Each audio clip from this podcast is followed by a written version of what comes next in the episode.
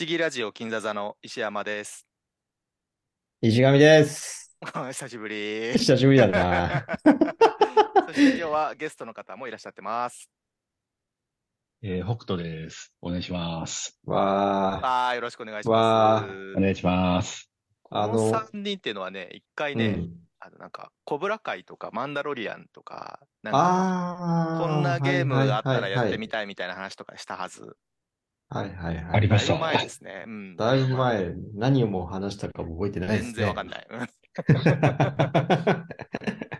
で、そんな3人で今日は、はい、えっと、ドラマ版の、はい。えーザ・ラスト・オブ・アスというのが、えー今年2023年の1月15日から始まって、えーっと、3月の終わりぐらいで終わったのかな。うんうんうんそれで、吹き替え版が、えーっと、3週間遅れで追っかけで配信が始まって、えー4月10日に終わったんですよ。うんこの間で、今日が4月15日で、もうこれと撮ったらすぐ出しますよ。もうこういうのは生もんなんで。ただでさえ3週間遅れちゃってる。まあでも吹き替えで見てるって人も結構いるかなと思ってるので、一応吹き替えが終わってからにしようかなと思いました。なるほど。うん。まあ僕はもう我慢できなくて見ましたよね、字幕で。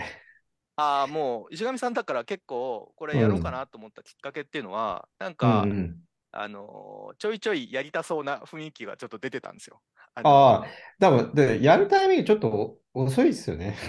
そうね。まあ吹き替えがあったからね、どうしても。そうそうそう。で石山さんそっちで見てたってことでしょ？僕は吹き替えで見てて、うん。えーっと、なんかやっぱりね、あの今回吹き替えが完全にゲームの、えーうんうんうん声優さんが完全に吹き替えをしてるので、うんうんうんまあゲームファンとしては吹き替えで見たいなっていうのがちょっとあったっていうのがありました。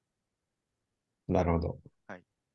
あそうそうそう、今回だから、えっと、我々はゲーム版のラストオブアスもプレイしていて、で、なんならゲーム版のパート2も3人ともクリアしてるわけですよ。そうですね。だからもう嫌っちゅうほどネタバレが出るので、今回、聞いていい人っていうのは、えーっと、ゲーム版の2まで完全にやってる人じゃないと多分ダメ。うわー、2のネタバレもする？まあ、出ないかもしれないけど、あ、まあまあまあまあ、まあ。流れ上出るんじゃないかと思うんだよね。まあね、どこまでネタバラすかっていうのもあるんですけど。そう、だから、まあ、編集で切るかもしれないけど、まあ、その場合は、だから注意事項的には、どうだろう。うんでも、まあ、変わんない。やるかな。もう、完全にこれはもうゲーマー向けの配信にあしたいと思います。ちょっと聞きたいんですけど、はいはいお二人に。ゲーム版って、プレステ4、あ、プレステ3版？うん。をお二人はやってるんですか？僕はプレステ3版で1回クリアして、うん。今回のこれ、収録するために、プレステうん4版の、うんうんうん。なんだっけ、リマスタードつを一応やリりました。マスタード。あ、うんクリアしたの、それも。クリアまではしてない途中です。ああ、なるほど。うんはい。結構時間かかってる。北斗さんは？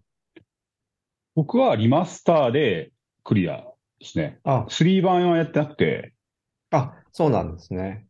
はい。なるほど、なるほど。じゃあ、一通り皆さんはやって。うん、僕一応、その、最近、ラストバスパート1っていう、プレイステーション5でリメイクした、まあ、やつを一応、終盤までやりました。あ、そうなんだ。うん。ちょっと聞きたいんだけど、あれ、プレステはい3の時のやつって、まあまあ、言っても当時10年前なんで、まあ、あんまり綺麗じゃないじゃないですか。はい。で、リマスターされたプレステ4のやつも、うんプレステ4のレベルでは全然ないグラフィックじゃないですか。そうですね。は多い。少、なんか、多少綺麗になってんのかなみたいなぐらいなんだけど、うん、うんプレステ5で出た、なんて呼ぶのあれは？プレなんあの、パー、パート1。パート1ってなったんだ。そうそうそう。は、どう、どういう風に綺麗になってるの？あ、あれはね、完全に、あのー作り変えてる。あグラフィックをそうなんだ。初めから。だから、まあ、2に即した、はいはいはい。えっと、グラフィックになってるのと、その一部ゲームプレイも改善してるあということなんです。だへあとなんか武器のカスタマイズがちょっと増えてたりするのかな？アニメーション、あの2でアニメーションが結構あったじゃないですか。ーうんうんうん武器にカスタマイズの結構かっこよかったじゃああ、ないそうだったね。うんうん。うん。あ、あれのあたりも、あの、1でも、パート1の方でも、あの、さ、あの、やってる感じ実装してるっていう。そうねそうそうそう。んあと細かい調整は多分してるんだと思うね。まあうんなんせ10年前のゲームなんで。そうだよな。うん。いや、でも、だから、プレステのその3世代分の、なんていうか、進化に伴って、まだプレイされ続けてるっていう、本当名作ゲームとして、そうですね。ゲームファンの中ではもう名作のもう評価が固まってるじゃないですか、ラスラストオブアスって。でもはいはい今回驚いたのは、まあ驚いたってことはないけども、ドラマ版のラストオブアスが結構話題になってる中で、うんうんうん。まあいかにゲームの存在がふ普通の人に認知されてないかってことがよく分かったね。あ、そうそうなの？なんか、あ、原作あるんですか？とか、結構原作ってゲームなんだとか、結構そういう感じの反応が多かったんで、なるほど。まあゲーム業界ってやっぱ狭い世界なんだなってかったって感じがしましたね。あの、僕、ほら、最近、金座座に参加してないんで、うんうん。あんまりそういう映画詳しい人たちとの接点が最近ないんですけど、うんうん。やっぱりそういう反応ってことなんですよね。そ、そっちのは結構。多いですね。まあ、なるほどね。ちょっと調べる人だったら大体さ、みんなわかるんだけど、うんうんうんそ。れだとしても、ゲームをプレイしたって人には俺はほとんど会ったことがない。なるほど。あることは知ってるけど、ゲームはややらやらないんで、みたいな感じで。うんうん。だから、ほとんどの人はこの後2でどうなるかっていうのはみんな知らない状態だから、なるほ本ど。じ当ネタゃバレにはあ、気をつけなきゃいけないなっていうのがすごくあるんで。じゃあネタバレない方が。いや、この配信に関しては、せっかくゲームもやってる人もいるから、そういう狭い人たちのためにやりたい。そうかそうか。まあ次やるときが、そうだね。まあゲームやってない人たちだから、2のネタバレはねね必然的にないから聞ける人も多いっていうことか。そういうつもり。なるほど、なるほど。で一応ゲームの方は、まあ、さっきも話してますけど、プレステ3で初めて発売された、えー、と2013年の6月に発売された、えー、ノーティードッグっていう会社が開発したゲームですねうん。でこのディレクターが、えーとまあ、ニール・ドラッグマンっていう人なんですけども、ディレクターっていうか、ゲームの、まあ、コンセプトとか、そういうストーリーラインとか考える人ですよね。ゲーム自体の監督っていうのは別にいるんだけど、あ、そうなんだっけ。一応その総監督みたいな感じで、うんうんうんニール・ドラッグマンっていう人がいて、この人はイスラエル出身のアメリカ人で、えっと、44歳なんてすごい思ったより若いんですよね、すごく。そうだ、石山さんと同い年だはい、ね私と同い年ですね。はい。で、この人はノーティードッグの共同社長、社長が何人かいるらしいんだけど、その中の一人なんですってで。えっと、ドラマ、チェルノブイリっていうドラマが前ありましたけども、うんえっと、あれの脚本家のクレイグ・メイジンさんと、はい。えータッグを組みまして、今回、えードラマ版の監督もやってると、ニール・ドラッグマンさんが。多分あの全体を統括する多分ショーランナーもやってると思います。で、えっ、と、音楽はバベルとかブロックバックマウンテンなどで有名なグスタボ・サンタオラーヤが、えーゲーム版に引き続きドラマ版でも音楽を担当していると。いや、素晴らしいです。素晴らしかったですねはい相変わらず素晴らしいです。相変わらず素晴らしい。あの、ゲームが発売された当時、サントラもすごく良くて、結構サントラも聴いてましたよね。うん。僕、未だに聞いてますよ。ああ、あの、メインテーマ、ほんといいよね。いい。まあ、1もそうだし、2もそうだし、今回のドラマ版のサントラも出てますよね。あ、そうなんだ。そう。ちょっと寂しげなんだけど、なんか。そうそうそうんそれで、えーっと、今日はそういうふうなつもりで、えーっと、原作、ゲームファンによるドラマ版ラスアスについての話っていう感じで聞いてもらえればと思います。じゃあ、はいお二方よろしくお願いします。お願いしお願います。します。で、全体についてちょっとお二人にお伺いしようかな。じゃあ、うん北斗さんから聞いていいですか？はい具。体的な総括っていうか、ドラマ版ねドラマ版についての話。うん。あのー全体でいくと、僕はすごい、まあ、興味深いのは、あのードラマ版のアレンジの仕方というか、うんうんうん。ゲームだとあるあるなんですけど、なんか、その世界観とか、サブテキストみたいなのは、うん、そのテキストで用意されてて、あ、落ちてる、なんか手紙とかでわかる背景があるみたいなね。うんうん。うんうんうん。歴史、そのゲーム内世界の歴史とはいはいはか、なんか、とサブ、サブで登場する登場人物の物語とか、まあ、そういうのを読み物として用意されてて、あくまで結構、自分がプレイしてるプレイヤーの目線っていうのをすごく大切にするうんゲームっていうのは多いと思うんですけど、あのドラマ版はもうちょっとこう俯瞰して世界を描いてるのが、あドラマとゲームの作り方をものすごく意識して違わしてるというか、なるほど。あのーそういう意味で、まあそれはやっぱりちゃんとゲームを作ってる人が中にいるから、うんうんうん。物語を語る上で、ゲームはこういうふうに物語を描かないと、プレイヤーがのめり込めないとか、多分そういうロジックがきっと、あうんうんノウハウとしてあって、それの逆をしっかりと意識的にやってる感じがすごくいや、して、すごいわかる。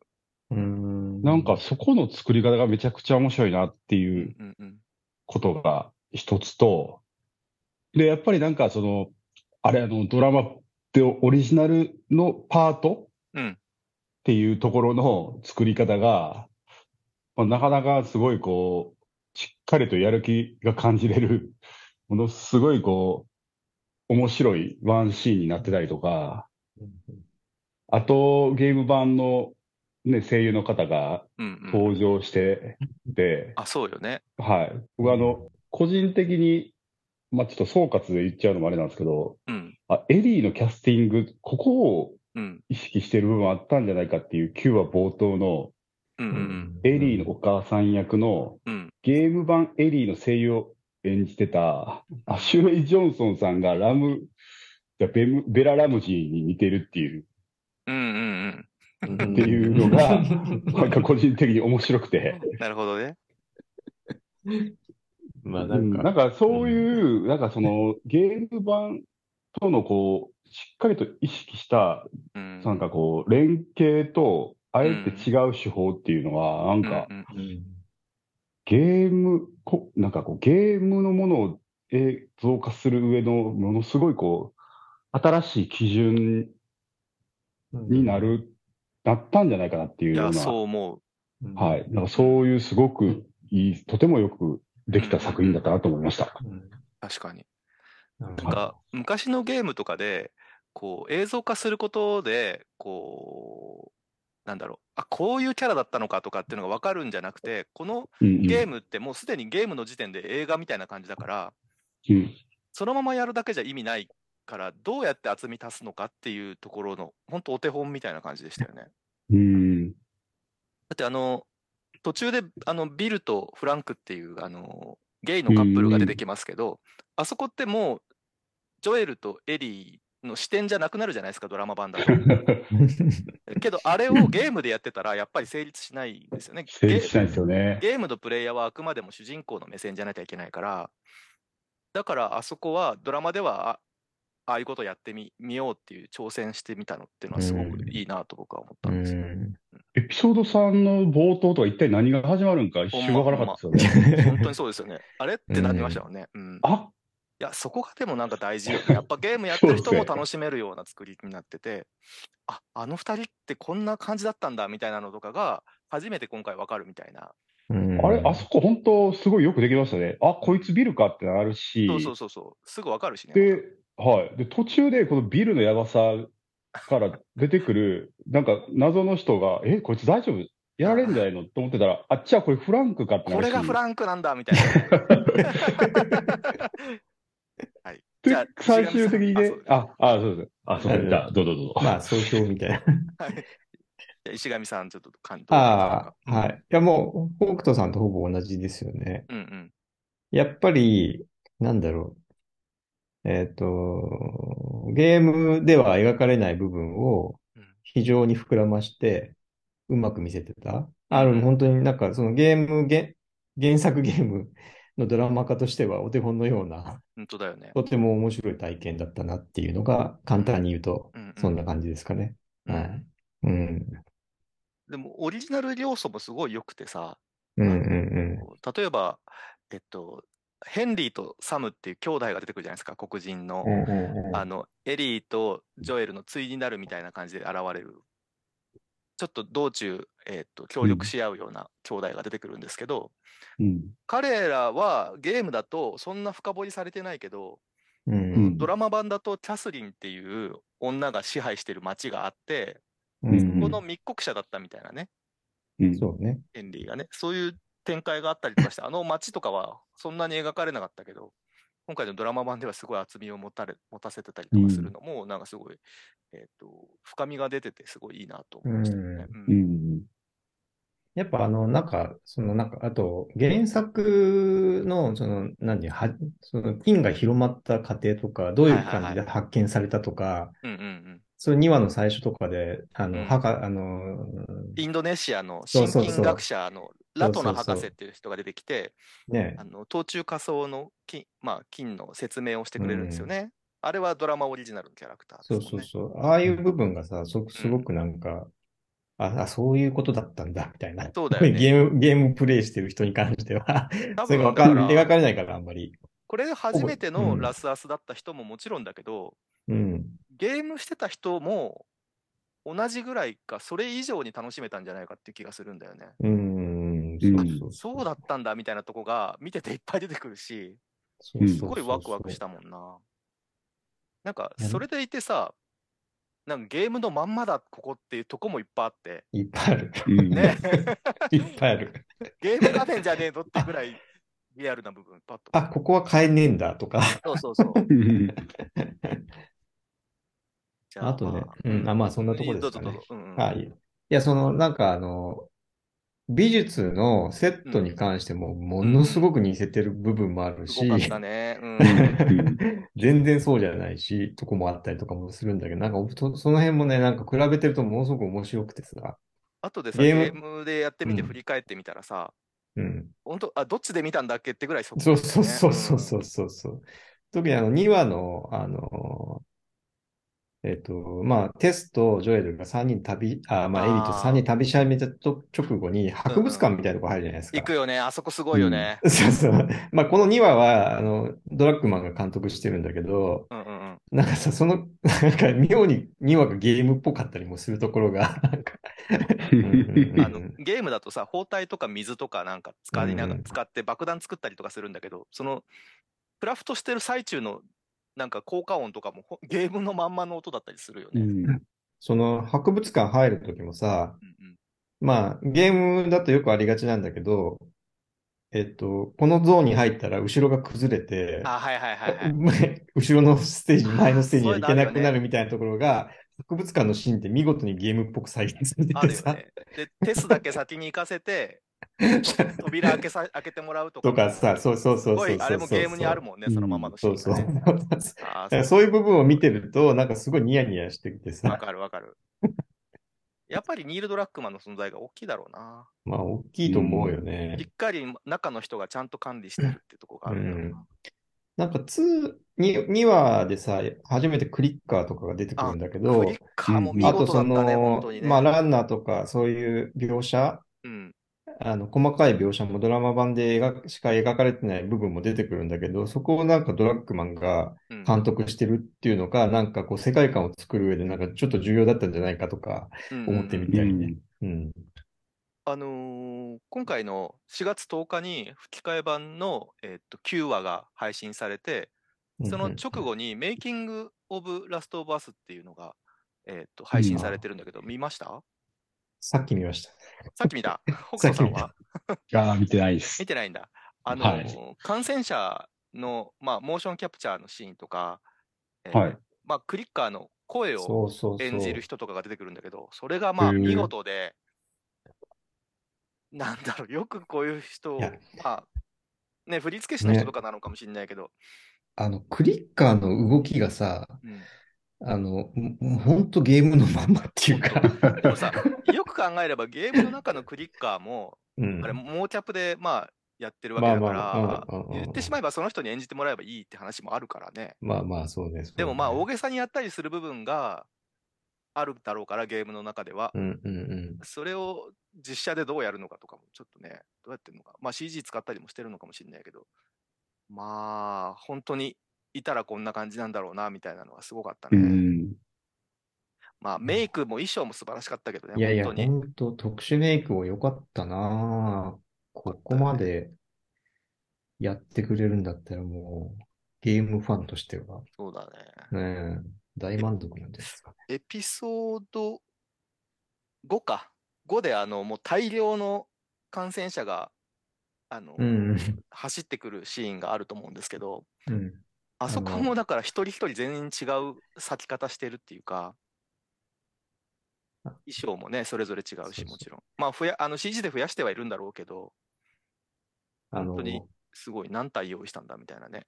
ちょ、5話もちょっとゲームっぽかったんだけどさ、ゲームっぽいね。やっぱあの、あの、ブローターが出てくるじゃないですか。ブローター出てきたね。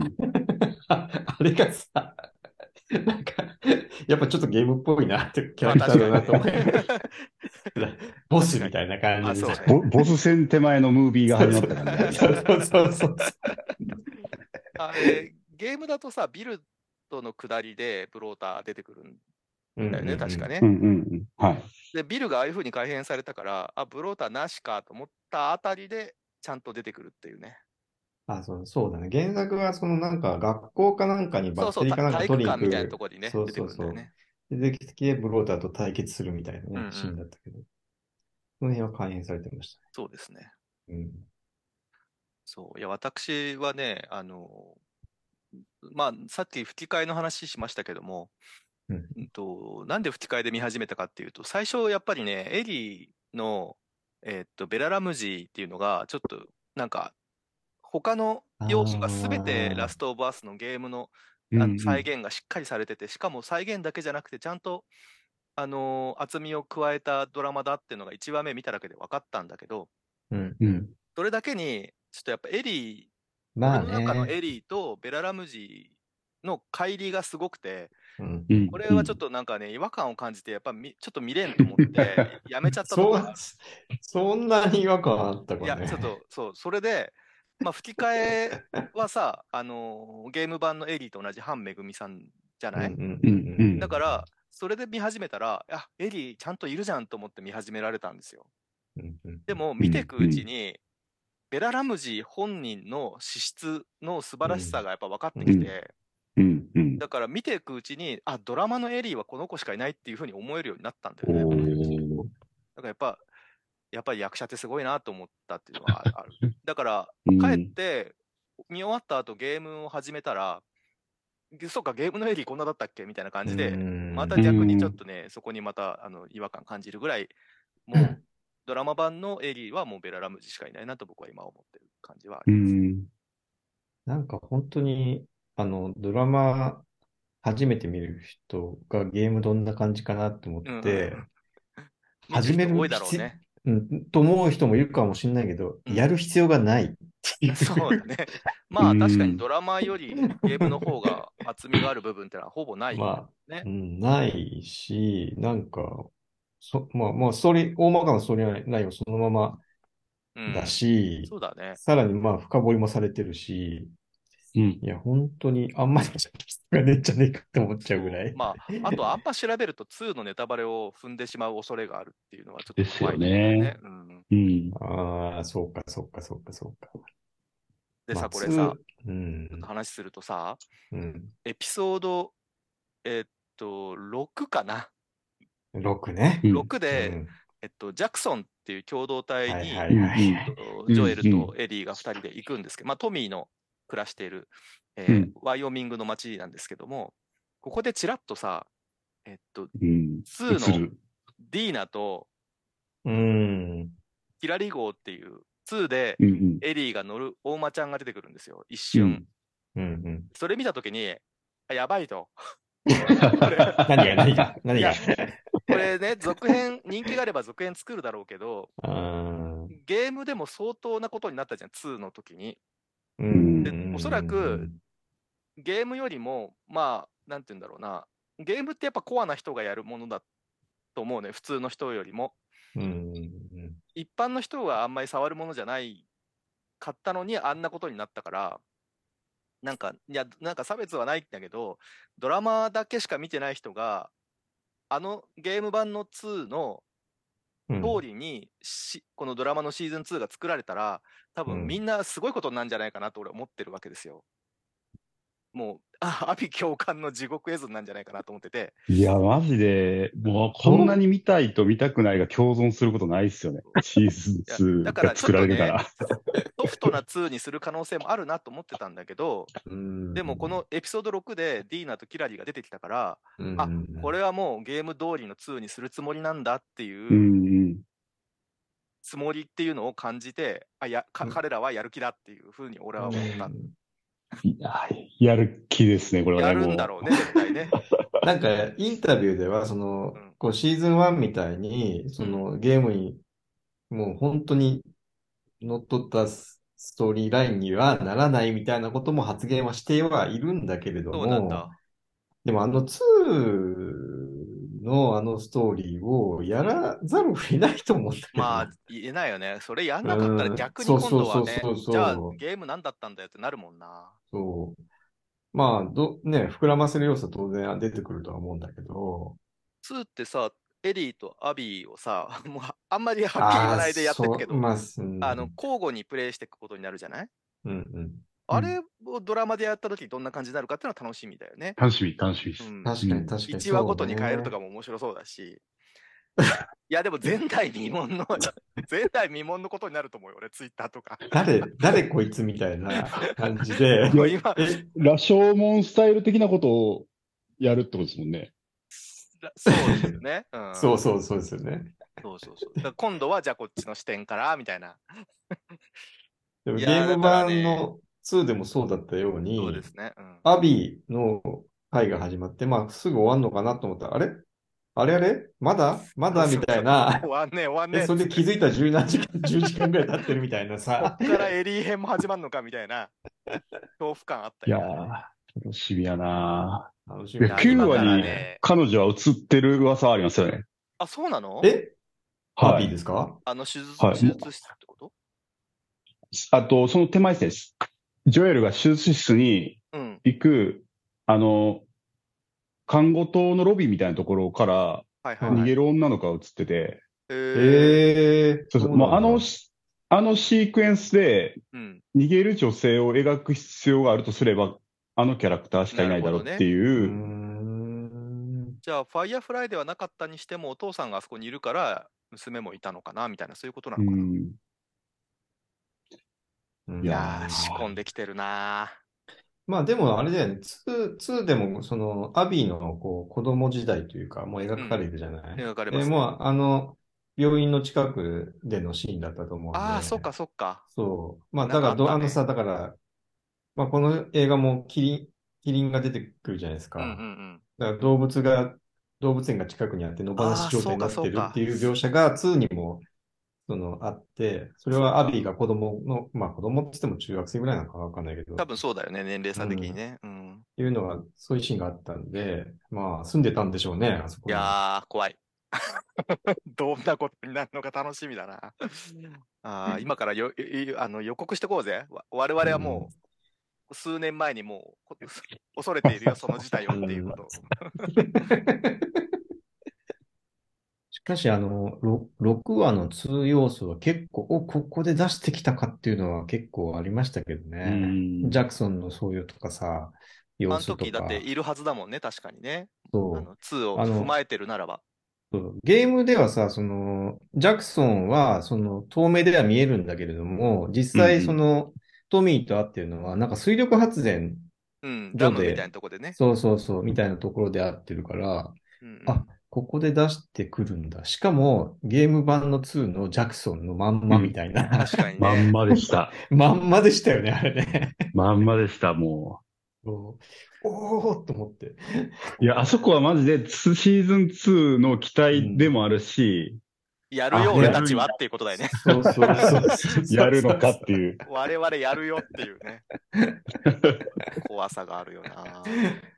で、ディーナ出てきて、あ、ディーナだと思って、みたいなね。一瞬チラって出てくる。そうそうそう。いや、よかったな、6話のあの、ジャクソンは。これ当然ベララムジでやるつもりなんだろうし、うん。ベララムジがあんまり成長でもねしあのまあでもエリーちょっと成長してんのか？来年ぐらいにも撮影するのか、や、わかんないんだけど、あれでもゲーム版では4年後ぐらいの話なんだよね、確あか。なるほどね。そうそう。ちょっと成長が足りねえんじゃねえかって思ってたりもするんだけど。もうちょっと寝かしてる、寝かす可能う性も あるしてやってもららった方が、その、まあちょっとどこまで言っていいかわかんないけど、なんかそうだね2の設定をうまく表現できるんじゃないかなとは思うんですけどね。あのーセットをさ、これすごいじゃん、とにかく。まあ CG もたくさんあるんだけど、すごい。まあその辺に時間かけてれるかもね、その成長を待つ間に、うん。なるべく金を集めてこれ たりするかもしれないね。